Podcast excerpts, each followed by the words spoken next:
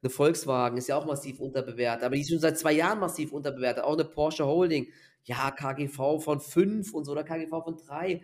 Ja, aber es braucht immer irgendeinen Kurstrigger, damit sich das halt immer irgendwann ändert. Und wenn der halt nicht kommt, dann bleiben die Aktien halt auch bei dieser Bewertung. Herzlich willkommen zum Aktienkauf Podcast.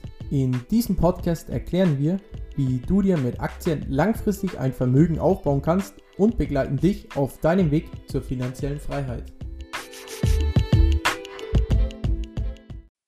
Disclaimer. Das alles, worüber hier heute gesprochen wird, ist nur die persönliche Meinung der Moderatoren. Es ist keine Anlageberatung und auch keine Kaufempfehlung. Hi und herzlich willkommen zu einer neuen Aktienkauf-Podcast-Folge. Ich hoffe, ihr seid alle gut ins neue Jahr reingestartet und so nehmen wir jetzt auch hier am 1.1. das erste Podcast-Interview für 2024 auf und heute haben wir keinen geringeren als Michael aka den Goldesel hier zu Gast im Podcast. Es ist jetzt knapp eineinhalb, fast zwei Jahre her, als er zuletzt hier im Podcast zu Gast war und deswegen ähm, ja, freue ich mich umso mehr, dass du wieder mit dabei bist. Hi Michael. Ja, grüß dich René und danke, dass ich hier da sein darf und den ja, den Startschuss für 2024 geben darf bei euch. ja, äh, mega cool auf jeden Fall. Und auch natürlich das Thema, was wir heute mitbringen. Ähm, denn ich meine, Anfang 2024, man ist ja immer sehr ambitioniert und äh, man hat immer sehr viele ähm, neue Vorsätze und auch was das Investieren angeht, hofft man natürlich auch wieder, ähm, dass, man, dass man wieder gute Investment-Entscheidungen ähm, ja, trifft.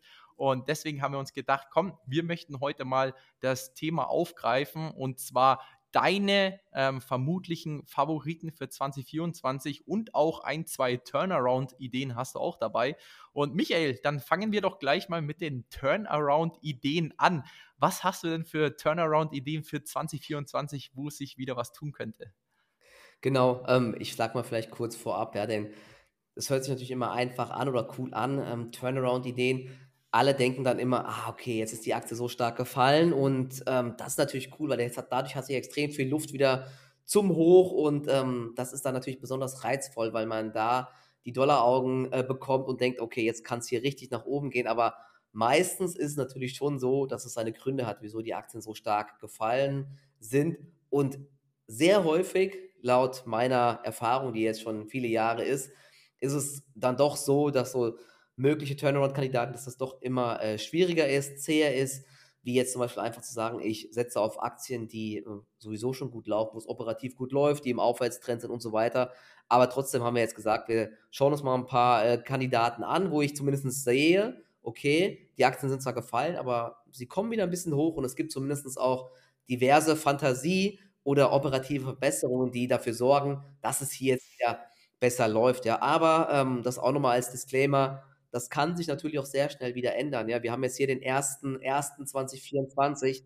Wenn natürlich jetzt eines von diesen Unternehmen im ersten Quartal jetzt direkt die Prognose senkt, dann ist die ganze Idee wahrscheinlich wieder Makulatur. Deswegen, das muss man natürlich berücksichtigen und nicht dann jetzt sagen, ja, der hat das doch damals Anfang des Jahres gesagt, dass die steigt. Das sind nur Ideen und das kann gut sein, dass das natürlich auch nach hinten losgeht, weil wir alle können nicht in die Zukunft schauen. Wenn wir das könnten, dann wären wir wahrscheinlich sehr reich. Dann hätten wir letztes Jahr zum ersten ersten Bitcoin und Nvidia gekauft und hätten sonst nichts gemacht, ja, und dann hätten wir schon richtig eingecashed, genau. So viel nochmal ganz kurz als Vorwort. Ich habe mal als erstes eine Aktie mitgebracht, ähm, die ist eigentlich bei Privatanlegern oder war zumindest mal eine Zeit lang auch recht beliebt, ist gar nicht aus Deutschland, sondern aus den Niederlanden und zwar Alfen. Ich weiß nicht, ob du die kennst. Die machen unter anderem Solaresäulen. Damit sind sie ähm, relativ groß geworden und stark gewachsen, weil es ja in den letzten Jahren diesen sehr, sehr großen Boom gab bei Ladesäulen, aber 2023 gab es dann einen ganz, ganz bösen Einbruch. Ich hatte ehrlich gesagt auch schon mal irgendwann damit gerechnet, weil, ja, ich meine, Ladesäulen, ja, wenn man sich die mal anschaut, das ist jetzt keine Hochtechnologie, sondern das ist irgendwie so ein Plastikteil, ja, und dass da dann irgendwann sehr viel Konkurrenz kommt und die Produktion hochgefahren werden von, weiß Gott, wie chinesischen Herstellern, Heidelberg hat da ja auch ganz viele Säulen gebaut, Compleo, die sind mittlerweile sogar pleite gegangen. Das war eigentlich klar und dementsprechend hat auch Alphen massiv verloren. Ich glaube, mehr als 70 Prozent haben sie am Kurs verloren. Aber das Spannende bei Alphen ist, sie haben eben nicht nur diese Ladesäulen, sondern sie haben noch zwei weitere, ähm, zwei weitere Segmente. Und zwar zum einen die intelligenten Stromnetze und die Energiespeicher. Ja, also intelligente Netze und Energiespeicher sind vor allen Dingen deshalb wichtig, weil jetzt durch erneuerbare Energien die äh, ganzen, ja, manchmal weht mehr Wind, manchmal ist mehr Sonne, mal weniger. Und da braucht es eben Netze, um das äh, zu justieren und natürlich auch Energiespeicher, um diese Energie zwischenzuspeichern. Und jetzt im abgelaufenen dritten Quartal, da gab es eigentlich wirklich sehr, sehr spannende Quartalszahlen, die auch die Aktie jetzt richtig angeschoben haben. Ich glaube, die war bei 30 Euro und ist jetzt schon wieder bei 55 Euro. Also vielleicht sind wir auch schon ein bisschen jetzt zu spät. Also sie hat auf jeden Fall schon eine Erholung äh, gemacht. Im dritten Quartal ist man jetzt unterm Strich sogar noch um 11% gewachsen beim ähm, Umsatz, obwohl es einen riesigen Einbruch gab bei den Ladesäulen. Es lag aber daran, dass der Bereich der Energiespeicher um über 200% gestiegen ist und der Bereich der Stromnetze um 41%. Und mittlerweile sind diese äh, Sektoren sogar wichtiger als dieses Ladesäulen, äh, der Ladesäulenbereich. Und das soll sich auch im nächsten Jahr fortsetzen. Man will auch wieder bei den, La bei den ähm, Energiespeichern, ich glaube, um 40 Prozent wachsen. Man hat zuletzt den Ausblick bestätigt. Also Alfen könnte so ein richtiger Profiteur werden und so eine kleine Tesla werden, was Stromspeicher angeht. Also da sind sie auf jeden Fall richtig gut unterwegs und haben auch eine sehr, sehr große Pipeline. Ja, also finde ich ganz spannend auf jeden Fall. Die Aktie hat die 200-Tage-Linie geknackt. Das ist ja immer so ein kleiner Indikator für den langfristigen Trend. Und ja, kann man sich auf jeden Fall auf die Watchlist packen, vielleicht mal einen kleinen Rücksetzer abwarten. Wir sind ja eh jetzt aktuell sehr heiß gelaufen an den Märkten, ja, deswegen niemals blind hier irgendwo reinlaufen, aber gerne mal auf die Watchlist packen. Okay, also die Firma Alphen sagt mir tatsächlich gar nichts, also habe ich ehrlich gesagt auch noch nie gehört. Also die hat jetzt in 2023 um 70 Prozent verloren, obwohl sie jetzt im letzten Quartal, also im Kurs wieder zugenommen hat. Sie, ähm, ich kann gerade noch mal schauen, sie war im, ähm, also jetzt sind es nicht mehr 70 Prozent, zwischenzeitlich waren das 70 Prozent. Okay. Ich gucke gerade noch mal, wo sie im Hoch war. Ich meine, das waren sogar mehr als 70 Prozent. Sie waren nämlich mal im Hype hoch, ich sage jetzt mal Hype hoch bei 120, bei über 120 und sind dann auf unter 30 gefallen und das war noch am 1. November. Also jetzt seit 1. November, das ist halt krass, ja, ist jetzt wieder auf 60 Euro gestiegen. Krass, verdoppelt. Also aber eben jetzt ist es immer noch 50 Prozent unterm Hoch ungefähr. Hm. hm. Ja, aber das hat sich jetzt in den letzten, vor allen Dingen die letzten Handelstage nochmal richtig krass gewesen. Ja, aber man sieht ja insgesamt, dass in Nebenwerte oder auch so in, ich sag mal, in Aktien, die so ein bisschen spekulativer sind, fließt wieder Geld rein und da hat eben auch Alfen jetzt äh, profitiert. Okay, und ist Alfen auch schon profitabel? Genau, die ähm, sind auch profitabel gewesen. Ich gucke jetzt gerade nochmal beim ähm, EBTA gab es jetzt äh, Rückgänge, aber die Bruttomargen sind auch so ein bisschen zurückgegangen. Ich muss jetzt gerade nochmal genau schauen. Genau, Umsatz ist äh, gestiegen. Ich muss jetzt gerade nochmal schauen. Kann ich gleich nochmal Also Adjusted EBTA, da muss man auch ein bisschen aufpassen. Da sind es auf jeden Fall deutlich zweistellig. Ich muss gleich nochmal schauen, wie die Gesamtzahlen waren. Aber ist, wie gesagt, ist es ein Hotstock, ja, und ist jetzt keine reine äh, Buy-and-Hold-Aktie, sondern man muss da auch, äh, genau, man muss wissen, was man da sich ins Depot legt, falls man sowas handeln möchte. Okay, okay, mega spannend. Dann äh, packe ich mir mal Alphen auch mal ein bisschen auf die Watchlist und muss mich da auch mal noch mal ein bisschen mehr reinlesen. Hört sich auf jeden Fall echt spannend an. Was ist denn noch ein zweiter Kandidat, wo du dir vielleicht noch einen Turnaround für 2024 vorstellen könntest?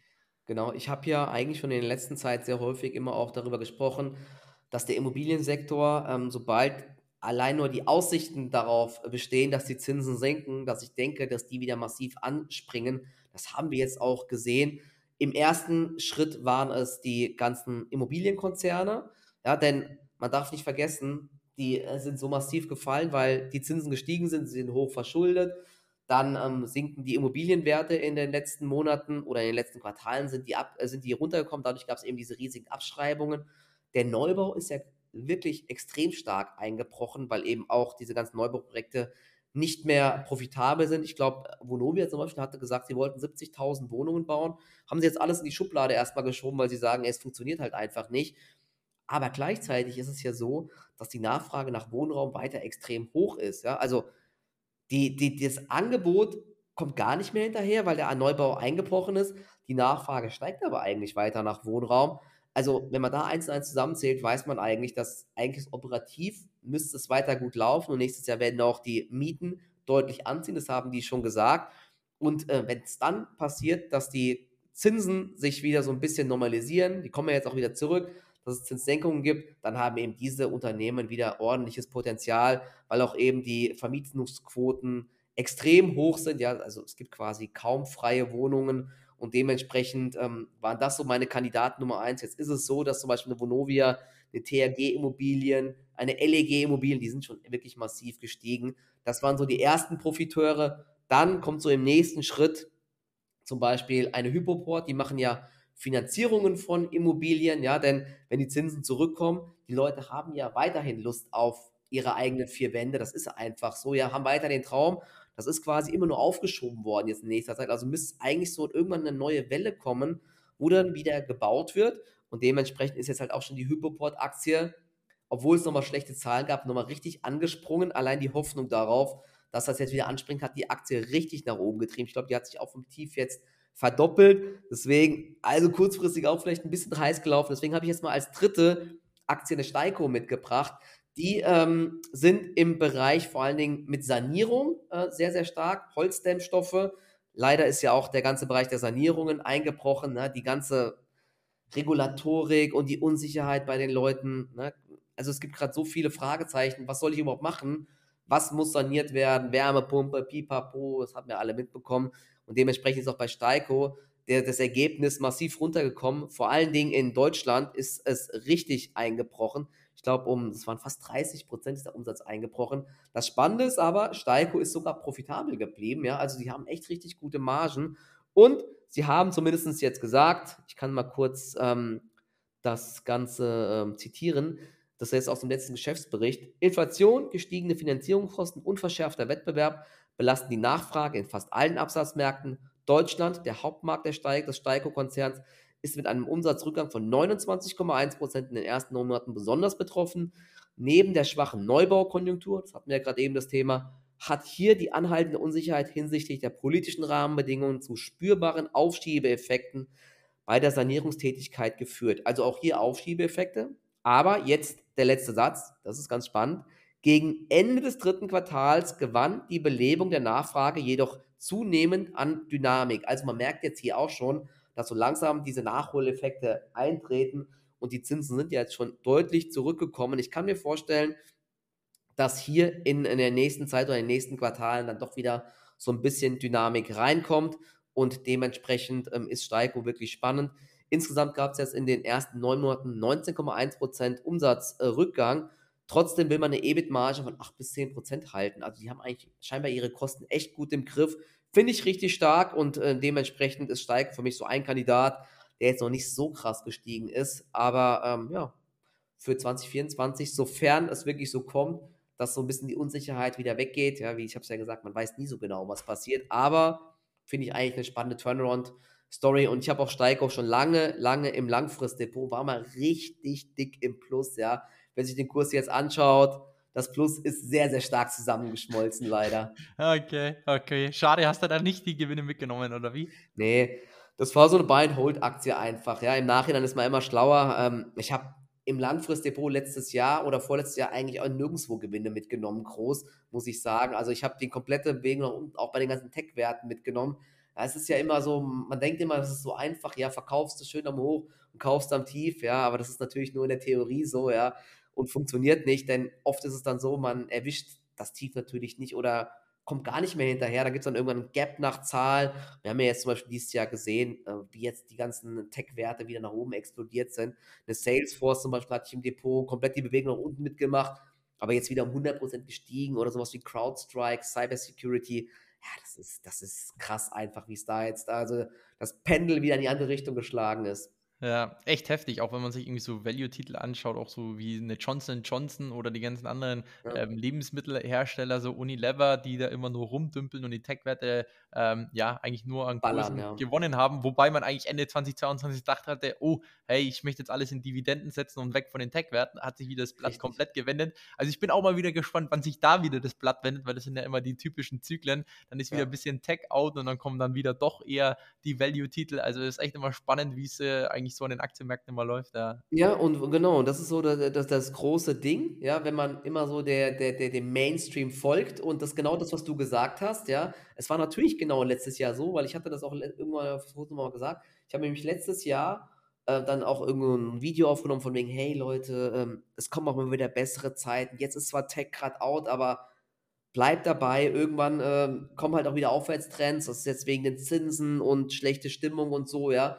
Und gleichzeitig äh, gab es ja wirklich so viele Meldungen von wegen, ja, Tech, oh Gott, jetzt du gar nicht mehr, muss es sich schämen, eine Meter im Depot zu haben oder weiß Gott was halt, alles so war es ja. Und dann hieß es ja nur noch, ja, Pepsi und Co., alles der heilige Gral. Und wenn du halt immer diesen Trends zu spät folgst, dann machst du halt eine brutale Underperformance, ja, denn äh, du, du hättest diese Tech-Werte nahe der Tiefs verkauft, hättest dann bei Pepsi und Co. gekauft als angeblich sichere Werte. Die haben ja dieses Jahr eine Null-Performance gemacht oder sogar eine negative. Ja, und ähm, das ist halt unterm Strich sehr, sehr gefährlich. Aber du hast gesagt, also ich kann mir jetzt vorstellen, nachdem durch diese, äh, ja, durch diesen, diesen Boost bei Tech, dass jetzt nächstes Jahr doch wieder so ein bisschen ein kleines Umschwenken kommt. Die, die Bewertungen bei Coca-Cola, Pepsi, auch Johnson Johnson sind ja auch wieder jetzt ein bisschen zurückgekommen. Gleichzeitig ähm, Aussicht auf Zinssenkungen. Ja, da, da, es war ja immer so das Problem, dass die hohen Zinsen jetzt so eine Alternative waren zu sicheren Werten. Deswegen sind die, glaube ich, auch letztes Jahr jetzt nicht mal so gut gelaufen.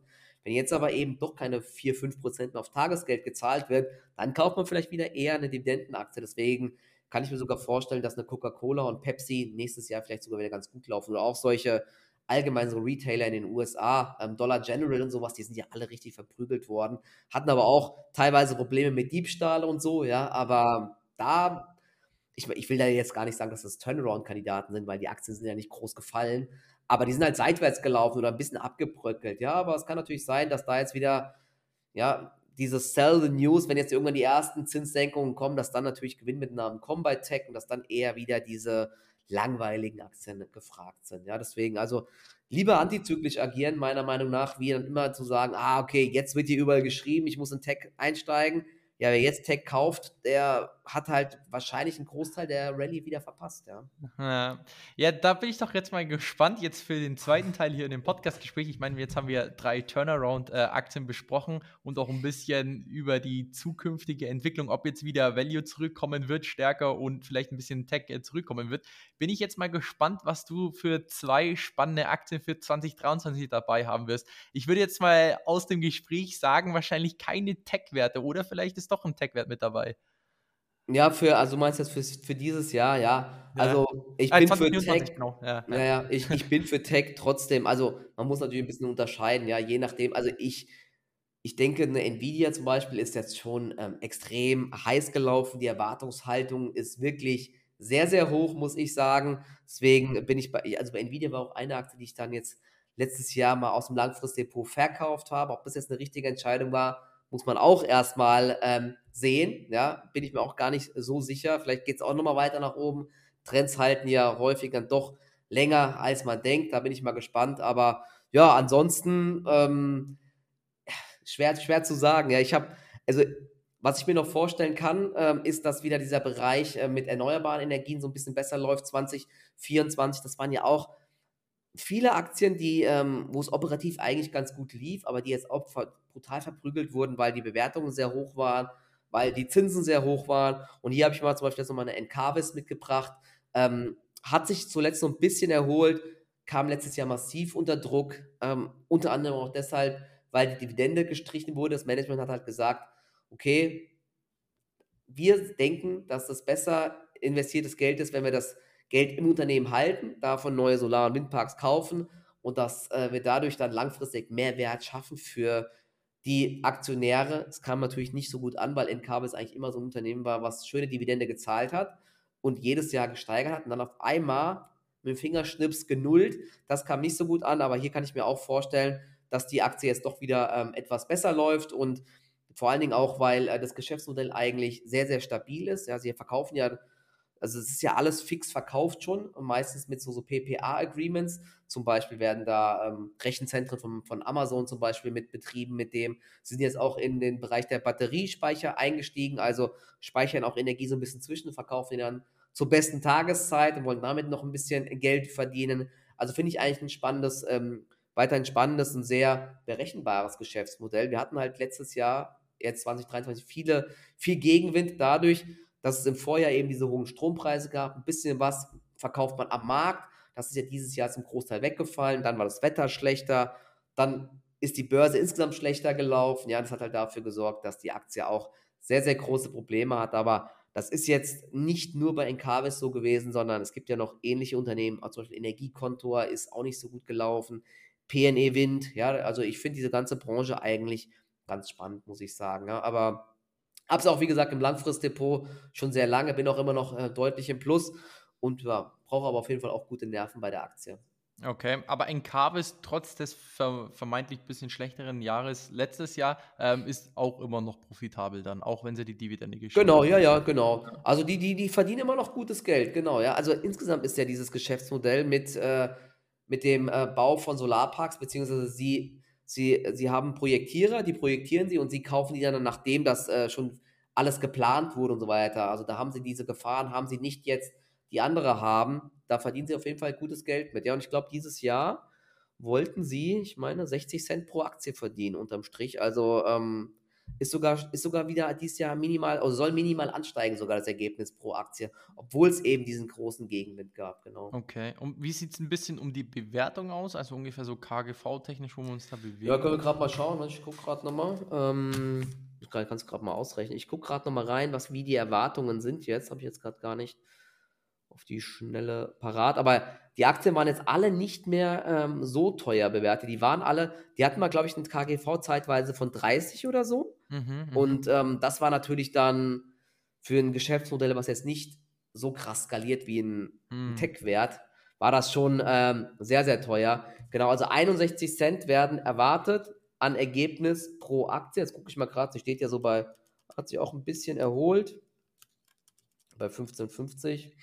Ja, also, äh, ah, gucken wir gerade mal. Ja, KGV müsste so paar 20 sein oder sowas. Jetzt gucke ich gerade nochmal hier. Mein Rechner spinnt gerade. Ach Gott, hier. Wieso geht denn der nicht an hier? So. 0,61. Ja, also KGV für dieses Jahr ist 25. Ist jetzt auch kein unfassbares Schnäppchen, aber das Ergebnis pro Aktie soll eben doch weiter steigen von 61 Cent, äh, 63 Cent, dann 68 Cent. Also ist, wie gesagt, ein eher berechenbares Geschäftsmodell und die Bewertung ist äh, für mich eigentlich recht fair mittlerweile. Ja. Also, und sie, die, sie steigern das Ergebnis pro Aktie wirklich die letzten Jahre doch recht deutlich, muss man sagen. Okay, ja, finde ich auf jeden Fall spannend, ähm, weil ich habe gestern auch ähm, zu Silvester mit einem gesprochen, der mich auch gefragt hat, ey, wie sieht es aus mit den ganzen ESG, ETFs, ähm, Nachhaltigkeit etc. Und habe ich mir auch gedacht, hey, das habe ich jetzt auch schon länger irgendwie nicht mehr beobachtet, aber es ist trotzdem ist sehr viel Geld letztendlich aus den ETFs rausgeflossen, wie du schon meintest, auch die Kurse sind ähm, schon stärker zurückgegangen. Ich glaube auch, dass es hier gute Chancen geben kann, langfristig, vor allem, ich meine, das ist nicht irgendwie ein Hype, sondern es ist ja wirklich ein Trend, wir müssen ja auch was in dem Sektor machen, also ich glaube auch, die Firmen, die jetzt gerade echt gut aufgestellt sind und jetzt auch die letzten ja, ein, zwei Jahre gut überstanden haben, die könnten schon echt als gute Profiteure rausgehen. Also finde ich auf jeden Fall auch eine sehr spannende Aktie für 2024. Ja, ja. ja genau, man muss hier vielleicht eine, es gibt ja diesen, ich glaube, der bekannteste ist der Global Clean ETF. Da ja. war das Problem, da ist natürlich viel Geld reingeflossen, weil es natürlich sich toll anhört, ne? erneuerbar und ähm, alles toll.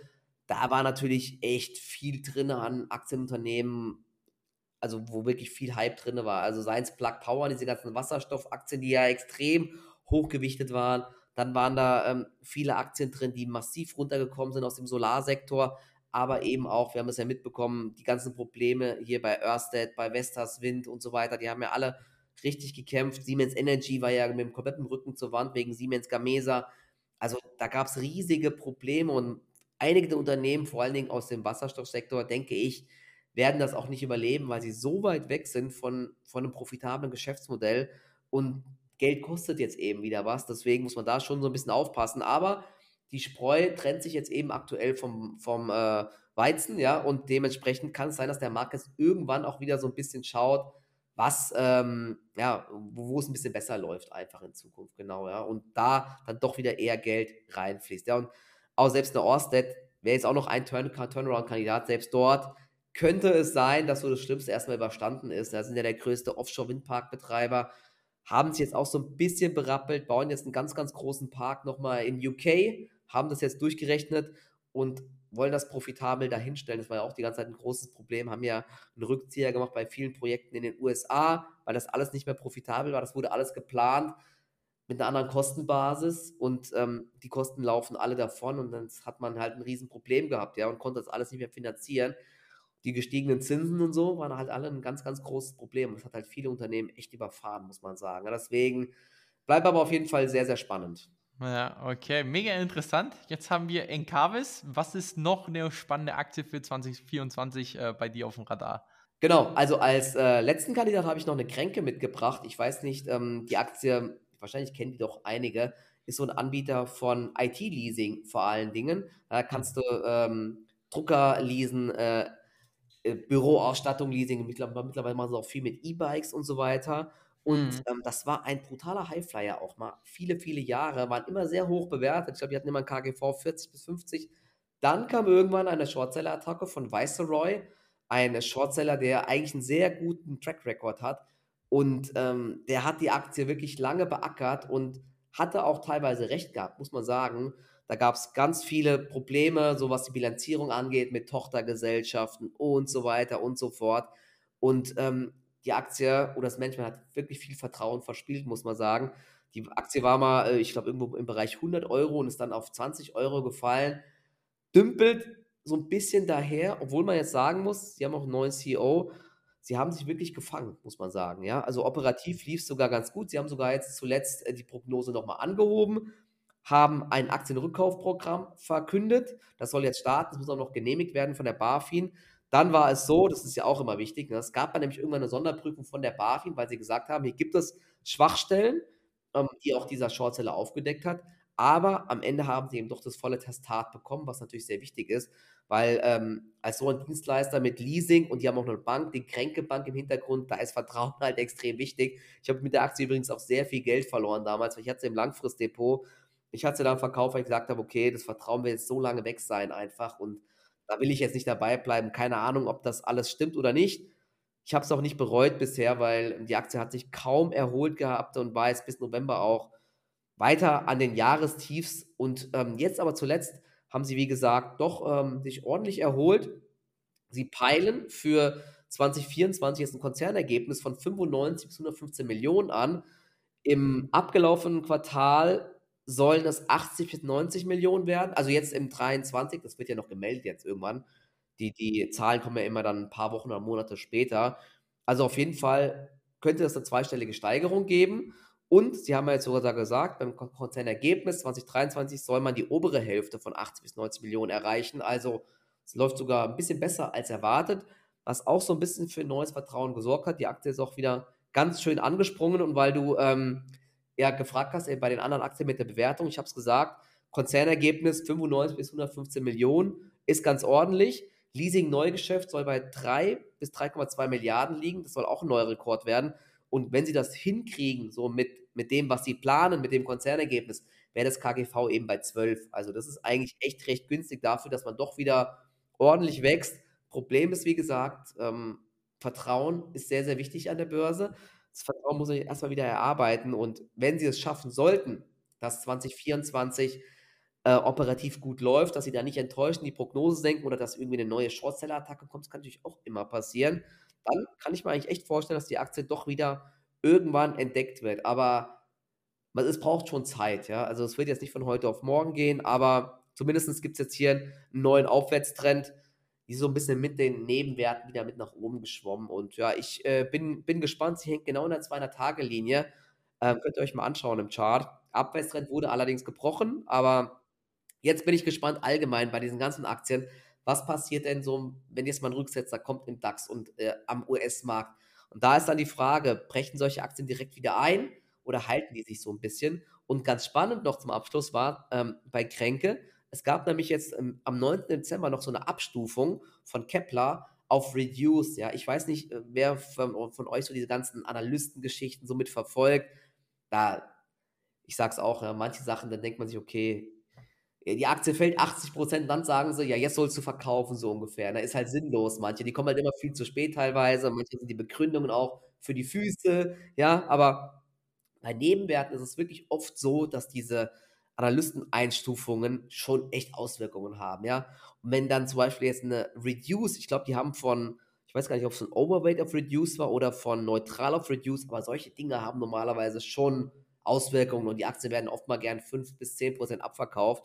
Das Spannende war an dem Tag, die Aktie hat kaum mehr negativ reagiert, hat sogar plus minus null geschlossen, was eigentlich echt ein gutes Zeichen ist dafür, dass solche ähm, Abstufungen nicht mehr zu Verkaufsdruck führen, was so ein Zeichen dafür ist, dass vielleicht alle, die raus wollten, raus sind, ja, und dass die Aktie quasi bereinigt ist, in Anführungszeichen. Ja, also solche Sachen beobachte ich auch immer ganz gerne.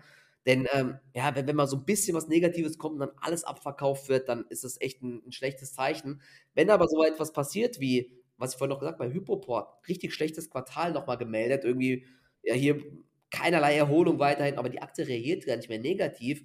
Ja, was soll denn überhaupt noch passieren, dass die Aktie überhaupt weiter fällt? Ja, dann ja. ist halt alles Schon negativ alles eingepreist. Ja. Das ist so ein Klassiker, okay, ähm, antizyklisch echt spannend, ja, und seitdem hat die Aktie auch bei Hypoport jetzt, ich glaube, von, die war im Tief bei 80 Euro, ich stehe jetzt wieder bei 170, ist halt mhm. halt krass, ja, also, mhm. aber das ist halt schwer, dann in so einer Phase zu sagen, ey, okay, jetzt gehe ich einfach mal rein, weil ja. sieht ja alles so schlecht aus, ja, ja. aber ja. das so ist eben Börse teilweise, ja, deswegen, also Kränke nochmal für mich so ein spannender Nebenwert 2024. Okay, mega interessant. Auf jeden Fall echt Aktien, die ich jetzt selbst nicht wirklich äh, auf der Watchlist hatte, aber mir auf jeden Fall auch genauer anschauen muss. Genau, ich habe jetzt, wie gesagt, extra mal so ein paar Nebenwerte, weil ich dazu auch bei uns einen Artikel mal gemacht habe, jetzt extra ein paar Nebenwerte äh, gemeldet. Klar, die, die Basis sind immer natürlich Aktien, die solide sind, die groß sind. Jetzt habt ihr auch eine Johnson Johnson im Langfristdepot, eine Pepsi im Langfristdepot, ja. Da könnte ich überlegen, mir sogar jetzt auch mal nachzukaufen, weil wir haben ja gerade eben das Thema gehabt, dass da vielleicht jetzt so ein bisschen nach dieser Konsolidierung jetzt nächstes Jahr wieder ein bisschen mehr Dynamik reinkommen könnte. Ich habe auch weiter eine Alphabet im Depot, ja. Ich kann mir auch vorstellen, dass die nächstes Jahr oder jetzt hier 2024 weiter gut läuft, ja, aber ich wollte mal ein bisschen was Neues mitbringen, deswegen ähm, mal ein paar deutsche Nebenwerte, weil ich insgesamt denke, das ist nochmal ganz wichtig, dass Nebenwerte, man sieht es schon der Russell 2000, dass die Nebenwerte wiederentdeckt werden 2024. Es war ja ein Siechtum also was ich noch nie erlebt habe, egal was gemeldet wurde, diese Nebenwerte hat keine Socke mehr interessiert. Es gab nur noch die Magnificent Seven hier mit äh, den großen Tech-Werten. Der DAX ist ganz gut gelaufen, aber MDAX, SDAX, da ging gar nichts. In den USA Russell 2000, da ging nichts, ja. Aber seit Dezember belebt sich das Ganze wieder und ich kann mir gut vorstellen, dass das jetzt ja auch, weil die Börsen wieder besser laufen, weil die Zinsen sinken, dass dort wieder mehr Dynamik reinkommt. Deswegen habe ich jetzt mal hier diese Aktien vorgestellt. Hm. Beobachtet sie gerne, aber äh, das sind natürlich keine Kaufempfehlungen, sondern ihr müsst dann selbst entscheiden, was ihr mit diesen Infos macht. Ja, natürlich auch nochmal an alle Zuhörer. Wie gesagt, ist eigentlich nur eine eigene persönliche Einschätzung, ist auch keine Anlageberatung genau. oder Kaufentscheidung. Äh, aber jetzt habe ich tatsächlich noch eine Aktie mitgebracht, wo mich mal wirklich deine Meinung interessieren würde. Und zwar war das auch eine sehr heiß diskutierte Aktie noch vor einem Jahr. Jetzt ein bisschen eher unterm Radar gewesen, also nicht mehr so viele Meldungen über die Aktie, aber ähm, ja, ähm, ich sag mal so, ist ein Unternehmen, welche, welche Dienstleistungen trotzdem noch viele Leute benutzen. Ähm, wie ist so deine Meinung zur PayPal-Aktie? Ah, ja. Ja, das ist ja, also, das ist wirklich so die Aktie, wo äh, es, äh, das ist ja fast wie so ein Tesla, oder? Wo es so zwei Lager gibt. Die einen sagen, ja. PayPal braucht kein Mensch mehr, so, ja. ne? Und ja. dann gibt es die anderen, äh, PayPal ist so günstig, ne? Ähm, das wird der Highflyer 2024. Ich habe auch auf X, beziehungsweise früher um Twitter jetzt gelesen, ja, da ist so PayPal eine der Aktien, die jetzt für 2024 als äh, mögliche, auch in Anführungszeichen Turnaround-Kandidat gesehen wird. Ist wirklich ähm, ganz, ganz schwierig. Ich habe es auch übrigens noch im Langfristdepot. Ich war auch hier mal ähm, solide im Plus. Ich bin mittlerweile sogar ins Minus gerutscht mit der Aktie. Ich habe sie jetzt auch gehalten. War natürlich im Nachhinein ein großer Fehler, muss man sagen. Ja, es gibt extrem viel Gegenwind für PayPal, der schon seit langem, die, die Margen, wenn ihr euch das mal anschaut, die sinken ja schon seit vielen Quartalen jetzt.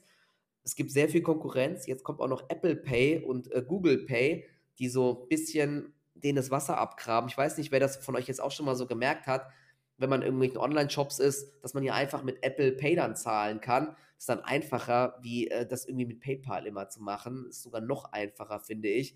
Ja, aber ich habe es jetzt auch mal drin gehalten, weil die Bewertung ist halt jetzt schon wirklich sehr, sehr günstig. Es gibt ein riesiges Aktienrückkaufprogramm auch.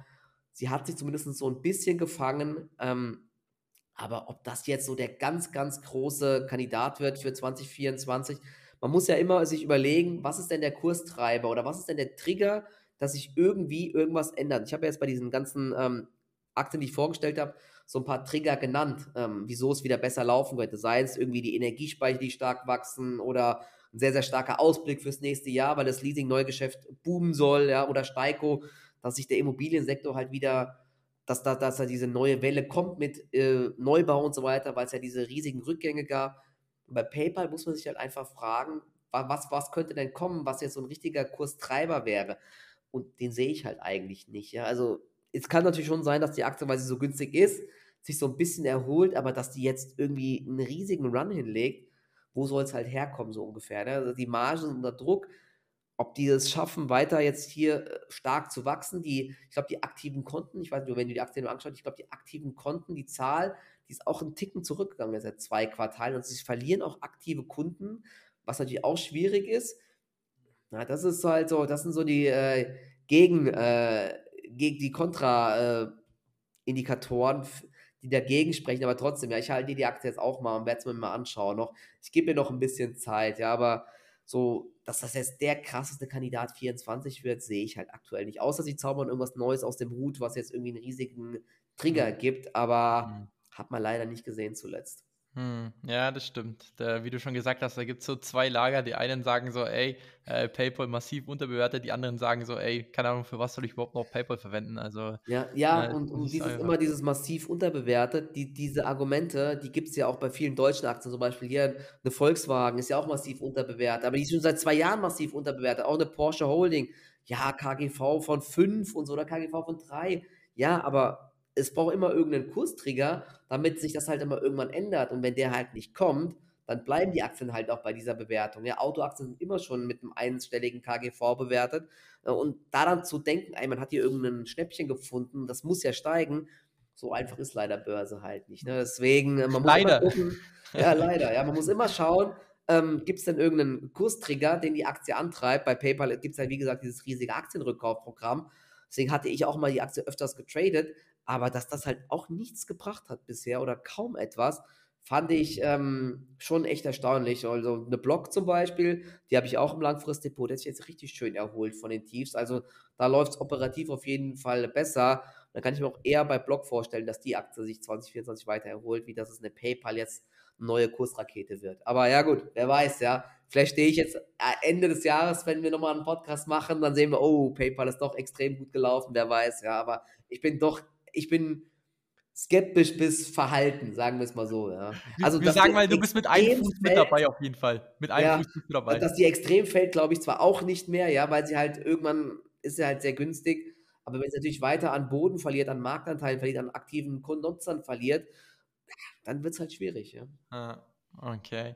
Ja, mega spannend. Michael, ich glaube, das war jetzt sehr viel Input für unsere Zuhörer, also sehr viele Investmentideen. Ähm, also falls ihr noch nach Aktien ähm, schaut für 2024, schaut euch doch mal vielleicht mal die Unternehmen genauer an, ob sie jetzt Aktien sind zum Investieren oder sich einfach mal mit den Geschäftsmodellen oder vielleicht mit dem Bereich äh, mal auseinanderzusetzen. Allein das hilft ja schon für die eigenen Investmententscheidungen.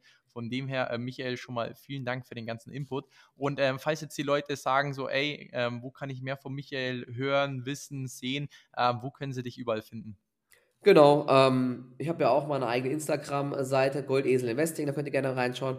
Habe sogar auch einen Podcast ähm, auf YouTube und auch auf Spotify. Äh, Goldesel einfach mal eingeben, da findet ihr das, genau. Goldesel.de ist auch die Website. Könnt ihr gerne mal reinschauen und ja, danke auf jeden Fall äh, fürs Zuhören und viel Erfolg, sage ich mal, im Börsenjahr 2024 uns allen. Uns allen. Fetten Renditen hoffentlich. Genau. Und ja, genau. Ähm, ich werde auf jeden Fall alle Links in die Show Notes ähm, reinpacken. Schaut auf jeden Fall gerne mal bei Michael vorbei. Und dann werden wir dann auch sehr wahrscheinlich dann Ende 2024 einen kleinen Rückblick machen, wie die einzelnen Aktien hier performt haben. Und hoffen doch mal, dass sich das meiste hier ausgezahlt hat. In diesem Sinne, Michael, vielen Dank nochmal für deine Zeit und bis bald. Danke dir, René. Ciao, ciao. Falls dir die Folge gefallen hat, lass doch gerne eine 5-Sterne-Bewertung auf iTunes da oder teile die Folge mit deinen Freunden. In diesem Sinne, habt einen guten Start in die Woche und wir hören uns nächsten Sonntag wieder.